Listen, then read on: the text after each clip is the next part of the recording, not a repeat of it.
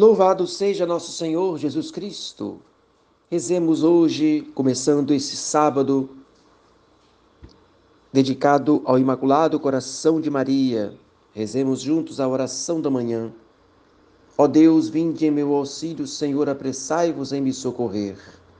Oremos, dignai-vos, Senhor, Deus, Rei do céu e da terra, dirigir, santificar, reger, governar neste dia nossos corações e nossos corpos, nossos sentidos, palavras e obras, segundo vossa lei e no cumprimento de vossos preceitos, a fim de que, aqui na terra e na eternidade, mereçamos, por vosso auxílio, obter a salvação e a liberdade.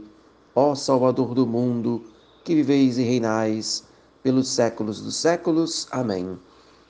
Debaixo de vossa proteção nos refugiamos, ó Santa Mãe de Deus. Não desprezeis as nossas súplicas em nossas necessidades, mas livrai-nos sempre de todos os perigos, ó Virgem gloriosa e bendita. Que seja mais neste dia todo louvor a Maria. Muito bem, nós estamos falando sobre viver da fé, que é muito diferente de viver com fé. Viver da fé, então, é fazer da fé a essência da vida, de modo que trata-se de uma forte motivação vital que mobiliza toda a nossa existência, toda a nossa personalidade, todos os nossos afazeres, todos os nossos objetivos. O justo vive da fé. Quem vive da fé se situa numa ordem diferente de valores. Na verdade, a pessoa torna-se uma nova criatura. Seria como no dizer do Evangelho, um nascer de novo.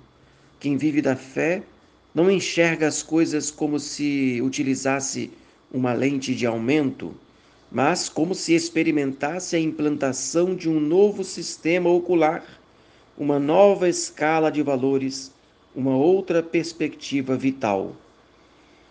Não é porque a pessoa tem fé, ela vai entender os mistérios de Deus, mas é porque ela vai enxergar com mais perfeição a vontade de Deus, qual é o querer de Deus e quais são os valores importantes que agradam a Deus.